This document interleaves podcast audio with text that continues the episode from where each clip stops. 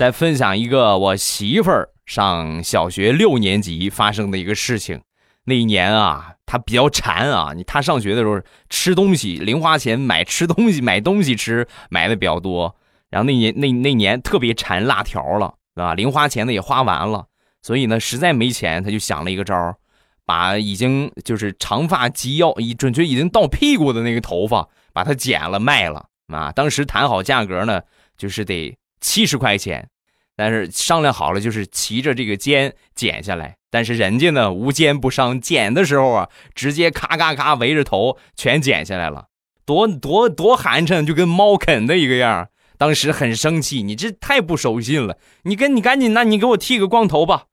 那七十块钱剃个光头，我我得光头得三十块钱，你你真行啊，你行三十就三十，给了他三十，给剃了个光头，拿这四十块钱嗨嗨皮皮的去买了辣条啊，买完辣条当天回家呀，你们应该可以猜得到，那是有史以来最残暴的一次男女混合双打。